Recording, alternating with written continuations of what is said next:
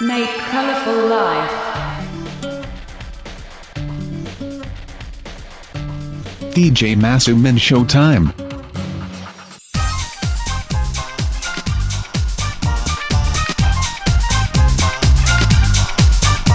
여러분 안녕하세요. おはようございます。マスミンです。さあ、今週はですね、年賀状ウィークということで、なんでね、年賀状のことを急に話し出したかっていうと、 えっとですね、実はね、昨日もお話しした通り、えっと、元旦に届けたいなら12月25日までに年賀状で出さなきゃいけないんですよ。だから、その前の週に、あの、お知らせしようかなと思って、えー年賀状のお話をしてます。そうなんですよ。元旦に届くにはですね、12月25日までにね、出さなきゃいけないっていうですね、そういうちょっと、あの、ルールがございましてですね。なので、あの、本当に今、急いでる方結構いるんじゃないかなっていうふうにね、思うんですけどね。はい。ということでね、そんな感じなんですけども、今日は、えー最近の年賀状事情ということで、まあ、最近の年賀状事情ってそういえば私全然気にしたことないなっていうことでですね、アンケートを取られた方が、アンケートですね、その、アンケートがあったそうです。で、えっと、これはですね、2017年の年賀状を出すか出さないかということでアンケートを取られたそうですが、えー出すが85.6%、平均は40枚ぐらいということで、結構ですね、出す方多いんですね。で、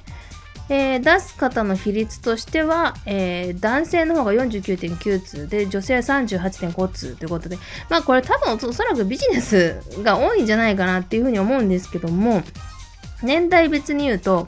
10代が17.5通20代が21.1 30代が32通40代が40通50代が45.6 60代以上が51.5通ということでやっぱりこう年が重なれば重なるほどやっぱどんどんあのはがき出す人たちが多くなっていくのかなっていうね感じもするんですがなあちょっとねどうなんだろうなって感じですがえー、っとまあこれちょっと3年前のデータなんであれなんですけども、まあ、あのネットで年賀状を郵送さ郵送できるサービスがあるんですよ。実はね。そう今は結構ねあの皆さん使われてる方なのかなと思うんですけどもこのサービスを使えますか？ということに対して大体もうほとんどのえっ、と年代の人たちが90%以上ですね、えーネットで年賀状を郵送するサービスは使わないっていうことで、やっぱ手書きの人が多いってことですね。うん。で、意外とですね、あの、デザインっていうのがやっぱいろいろありまして、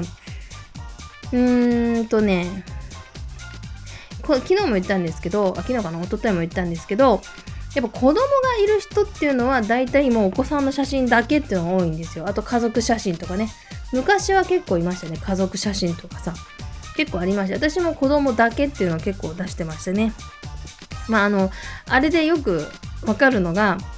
あのあ、これはちょっと明日言おう。明日言おう言おうって感じですね。うん。なんでもったいぶるんですかみたいな感じなんだけど、ちょっとね、明日言おうかなっていうふうに思いますけどね。もう本当に、あのーそうですね。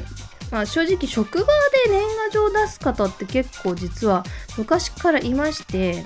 で、やっぱり、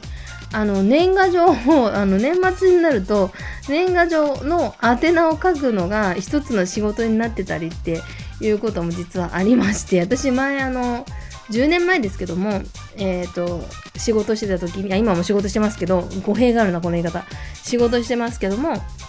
ちょっとやっぱ古い会社にいたんですけど、そこにいた時は、やっぱりあの、宛名を書く、あの、仕事ございました。わざわざね、宛名をね、書かされるんですよ。でもまあ、あの、ちなみに、宛名以外の部分はちゃんと社長が、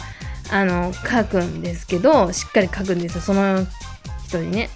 あじゃあその人にっていうか、まあ、誰でもいいように、誰が当たってもいいように、あの、まあ、差し当たり、差し障りのない、あの文章を書くんですけど、それの宛名を私たちが書くっていうのは結構ね、これ当たり前の日本の職場では本当当たり前になってきてますね。はい、あとは社内では出すってことはちょっとなかったんですけども結構うちのお父さんとかはあのやっぱ会社内であの出したりとか。であの営業所が多いところだとねやっぱりね北海道のね人からね出したりにもらったりとか。結構そういうのもあったかなっていうふうに思いますけどね。はい。皆さんぜひとも、ね、今時の年賀状事情面白かったですね。参考にしていただければなというふうに思います。この番組では、えー皆様からのメールをお待ちしております。ラジオアットマークカラーライフ。ms.com ラジオアットマークカラーライフ ms.com までよろしくお願いいたします。それではまた明日お会いしましょう。バイバイ、アニゲセヨン。